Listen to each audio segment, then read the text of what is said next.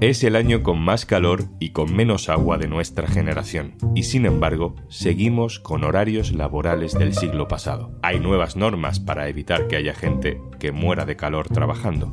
¿Las empresas las cumplirán? Soy Juan Luis Sánchez. Hoy en un tema al día, las nuevas normas del calor en el trabajo. Una cosa antes de empezar. Hola, Juanjo de Podimo, otra vez por aquí. Oye, ¿todavía no has probado nuestra aplicación Podimo? Entra en podimo.es barra al día porque te regalamos 60 días gratis. Dos meses gratis para escuchar los mejores podcasts y audiolibros. En Podimo.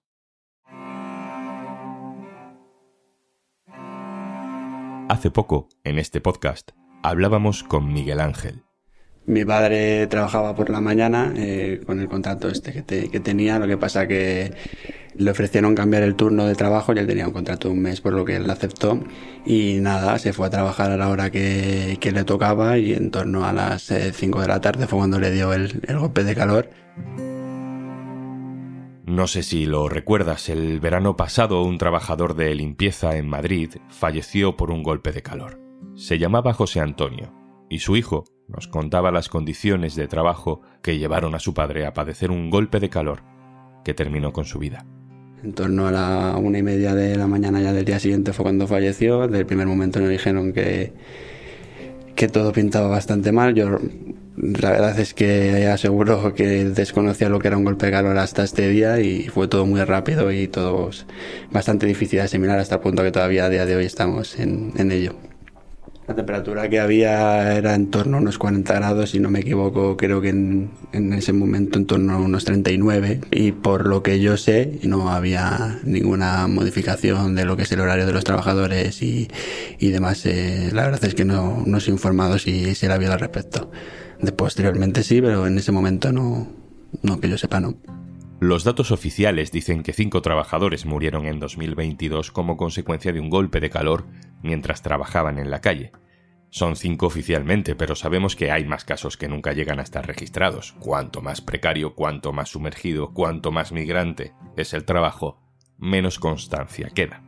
Además de José Antonio, el padre de Miguel Ángel, que trabajaba en el distrito madrileño de Vallecas, también murió un repartidor de publicidad y un trabajador en una nave industrial, ambos en Madrid, y tres obreros de la construcción en Murcia, y también otros dos hombres en Granada y en Teruel. Es evidente que el calor, el calor mata. El Instituto de Salud Global de Barcelona y el Colegio de Arquitectos Técnicos calcula que los accidentes en el trabajo motivados por el calor han subido un 10%. Y ahora súmale que 2023 es el año más seco y más caluroso desde que existen registros. Laura Olías, hola. Hola, ¿qué tal?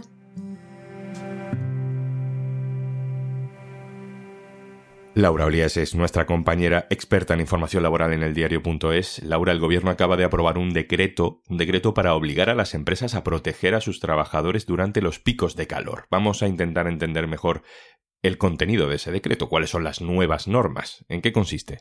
Es un refuerzo de la protección de los trabajadores ante el calor. Hay que decir que ya existía. Los empresarios tienen la responsabilidad de velar por la salud de sus trabajadores y garantizar su seguridad. Pero es una obligación amplia que afecta a todos los riesgos laborales y a veces se precisan algunas obligaciones específicas. Es lo que se ha hecho en esta ocasión se ha eh, señalado específicamente al calor extremo, ¿no? a temperaturas extremas, para que las empresas tengan que prever medidas preventivas en sus planes de riesgos laborales.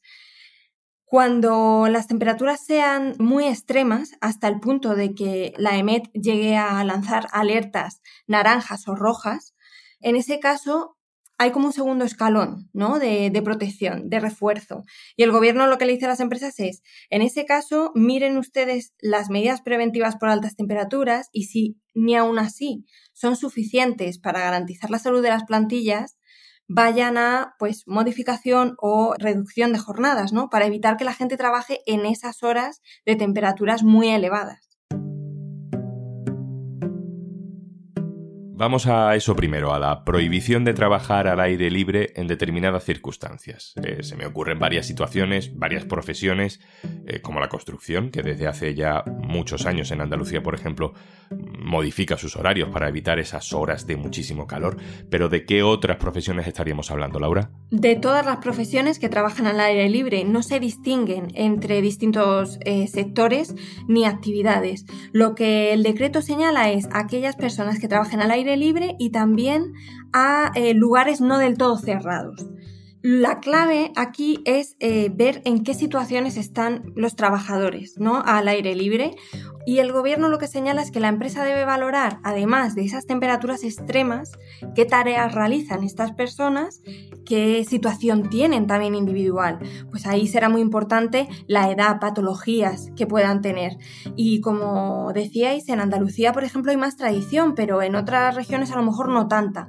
Y ahora nos estamos enfrentando a temperaturas cada vez más altas en las que las empresas deben debatir internamente y analizar si se enfrentan a situaciones en las que un trabajador pongamos un ejemplo, de 60 años y a lo mejor problemas cardiorrespiratorios, pues tal vez no deba hacer ciertas tareas en días de calor muy elevado. El calor es más intenso ahora y sabemos que irá peor, pero el calor no es algo nuevo en España. ¿Cómo se estaba gestionando este problema hasta ahora? Pues hay muchas medidas que se pueden aplicar y que de hecho se van a seguir aplicando, entendemos, porque eh, la paralización de trabajos va a ser como el último escalón. Se puede tanto aumentar los descansos, garantizar descansos a la sombra, dar más agua, más rotación de personal también, aligerar, por ejemplo, las tareas que no requieran un gran esfuerzo físico. Hay veces que también se puede cambiar, por ejemplo, el personal. Aunque ese día tuviera que trabajar una persona, un empleado, por ejemplo, nos imaginamos que tenga cardiopatías previas o una mujer embarazada que sea más vulnerable, pues a lo mejor hay que hacer cambios de personal en ese sentido, destinarles a otras funciones. O sea, hay muchas cosas que se pueden hacer y, y hay, ocasiones en las que a lo mejor si se implementan estas normativas ni siquiera hay que ir a adaptación de jornadas. Y por otro lado, la adaptación de jornadas y horarios también existía ya. Ahora simplemente se refuerza, ¿no? Para que haya más empresas tal vez que se la planteen. En realidad la obligación, o sea, sí, la obligación de garantizar la salud de los trabajadores siempre está. Y entre otras cosas, si se ha aprobado esto es porque mm, no se hace mucho. Y entonces, ante una situación cada vez más preocupante, es como un toque de atención. Es como, oigan, analicen esto porque este riesgo existe y va a ir cada vez a más. Entonces, vamos a evaluar esto. Por lo que cuentas, Laura, este nuevo decreto es como hacer más específica la norma que ya existía, ¿no? A ver si las empresas se dan por aludidas. ¿Qué es lo que se supone que van a tener que hacer sí o sí ahora las empresas? Será cada empresa la que analice esto y lo concrete dentro de sus planes de prevención de riesgos laborales. Primero tendrá que evaluar, ver cuáles son los riesgos que afronta su plantilla, si es que hay riesgos, porque tiene trabajadores que trabajan en el exterior, pues tendrá que concretar qué medidas eh, puede poner a disposición para minimizar esos riesgos. Cuando no se puedan minimizar, pues en esas ocasiones las propias empresas serán las que tendrán que ver, bueno, en estas circunstancias no trabajaremos, no se puede trabajar porque no se garantiza la salud y seguridad y podemos adaptar horarios. Y ahí pues se ha hecho en convenios colectivos durante mucho tiempo, adelantar jornadas para las primeras horas del día más frescas o adaptar tareas, esos días no hacer ciertos trabajos, pero sí otros más, más livianos, ¿no? Ahí tienen un, un gran margen y también pueden discutir con las plantillas, negociar. Hablemos ahora de esa segunda parte, de la segunda pata de este decreto, la de reducir o modificar la jornada laboral. ¿Cómo va eso? El gobierno simplemente ha introducido este elemento, lo menciona de manera expresa para los casos de alertas ya eh, naranja o roja, es decir, en este escenario de temperaturas muy muy altas, urge a las empresas a eh, tomar más medidas, a analizar con lo que yo suelo hacer ante el calor es suficiente o tengo que dar un salto más. Y ese salto más es el que señala de manera, mm, bueno, amplia a reducir o modificar jornada laboral, que puede ser, pues a lo mejor paralizar algunos días la actividad. En este sentido, es importante que destacaban los sindicatos que como es una cuestión de fuerza mayor por el clima y en la ley de riesgos laborales ya lo recoge así, no se puede afectar al salario de la plantilla, se debe mantener y cómo o quién va a determinar que estamos ante una jornada con un clima extremo o con unas temperaturas incompatibles con el trabajo y que por tanto es necesario aplicar medidas extraordinarias? ¿Cómo se va a decidir eso? Pues aquí se señala en un primer momento, de manera bastante genérica, se habla de esas temperaturas extremas o de, eh, fenómenos climatológicos adversos.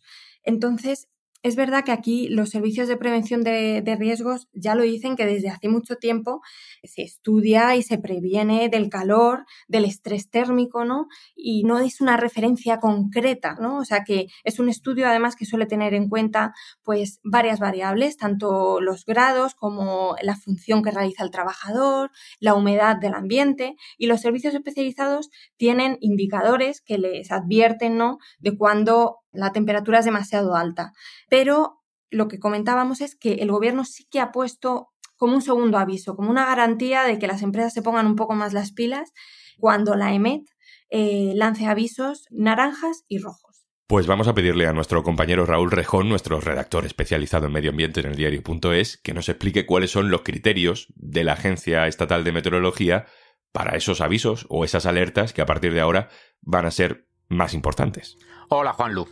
La Agencia Estatal de Meteorología lo que tiene son unos criterios que están recogidos en el Plan Nacional de Predicción y Vigilancia de Fenómenos Meteorológicos Extremos y allí tiene unos umbrales de temperatura para decretar esos avisos que pueden ser amarillo, naranja o rojo y lo que establece son unas temperaturas que se han de alcanzar para disparar esos niveles. No es lo mismo, eso sí, que sean en Córdoba o que sean en Oviedo. Tiene la EMET dividido el territorio español en, diferentes em, zonas. Y entonces, por ejemplo, el amarillo en la zona mm, del sur, los valles del Guadalquivir o los valles del Guadiana, pues ahí para empezar, amarillo tienes que llegar a 38 grados, naranja al 40 y en el rojo eh, a 44 grados. Sin embargo, todo en la costa cantábrica, las zonas alpinas de los Pirineos o los sistemas montañosos centrales, los amarillos en los 34 grados, el naranja a los 37 y el rojo a los 40. Entonces hay esa mezcla entre temperatura y zona donde se observe esa temperatura. Eh, cuando decretan el aviso amarillo dicen que el peligro es bajo y que la recomendación es estar atentos porque pueden producirse daños moderados a personas y bienes. En el naranja ya dicen hay que estar preparado porque el peligro es importante, hay que tomar precauciones. Y en el rojo hablan de peligro extraordinario y ahí se pide que se actúe según las indicaciones de las autoridades, que son las que tienen esas competencias, y no viajar menos que sea estrictamente necesario. Vuelvo contigo, Laura. Una vez que este decreto entre en vigor, ¿qué pasa si una empresa no cumple con las nuevas condiciones de seguridad? Se enfrenta a, multas y, además a las más cuantiosas dentro de las multas laborales. Las sanciones por infringir la prevención de riesgos laborales eh, pueden alcanzar casi, en el caso más grave, el millón de euros porque claro, está en juego la vida ¿no? de las personas. En ese sentido también en el gobierno destacaban que eh, concretar más las obligaciones eh, de las empresas permite que sea más fácil la actuación de la inspección de trabajo, porque ya va a ir a una empresa pidiendo qué tiene usted que decir respecto a la protección y a la evaluación de los riesgos de altas temperaturas. ¿Qué medidas ha puesto? ¿No ha puesto ninguna medida?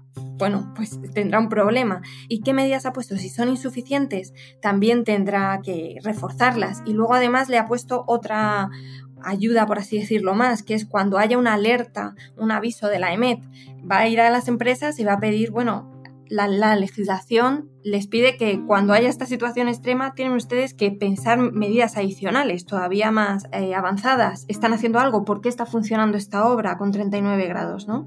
Eh, facilita su actuación. ¿Y la patronal qué dice de todo esto? De momento no ha reaccionado de ninguna manera, ni en contra ni a favor. Yo creo que también estarán digiriendo las medidas que se acaban de aprobar. En cualquier caso, es bueno que frente a otros ejemplos que vemos, pues no hayan salido con grandes mensajes negativos. Yo creo que sí que hay más concienciación o se está intentando sobre salud laboral. Se firmó una estrategia hace poco eh, entre los agentes sociales y el gobierno y hay que decir que estas medidas intentan poner el foco en un problema que en muchas ocasiones se ignora con consecuencias fatales. Es decir, mueren personas que mm, en otras circunstancias tal vez seguirían con todos nosotros porque se enfrentan a unas situaciones extremas. Entonces yo creo que es algo que entre todos tal vez a veces ha habido falta de concienciación porque somos un país en el que hace calor en verano y de hecho a veces se minimiza. Bueno, pues no pasa nada porque hace calor. No todo calor es igual. Nos enfrentamos a olas de calor a veces muy repentinas que son un riesgo. Entonces creo que es bueno que entre todos analicemos esto y veamos cómo lo podemos afrontar. Laura Olías, compañera, muchas gracias. Muchas gracias a vosotros. Y antes de marcharnos... Porque escuchas durante un viaje con muchos túneles, en un avión de muchas horas o en un tren con poca cobertura. En Podimo puedes guardar tus episodios favoritos y escucharlos sin conexión en cualquier momento. Tienes 60 días gratis en podimo.es barra al día. Esto es un tema al día, el podcast del diario.es. Si te gusta lo que hacemos, necesitamos tu apoyo. Hazte socio, hazte socia en el diario.es barra socio. Este podcast lo producen Carmen Ibáñez, Marcos García Santonja e Izaskun Pérez. El montaje es de Pedro Nogales. Yo soy Juan Luis Sánchez. Mañana, otro tema.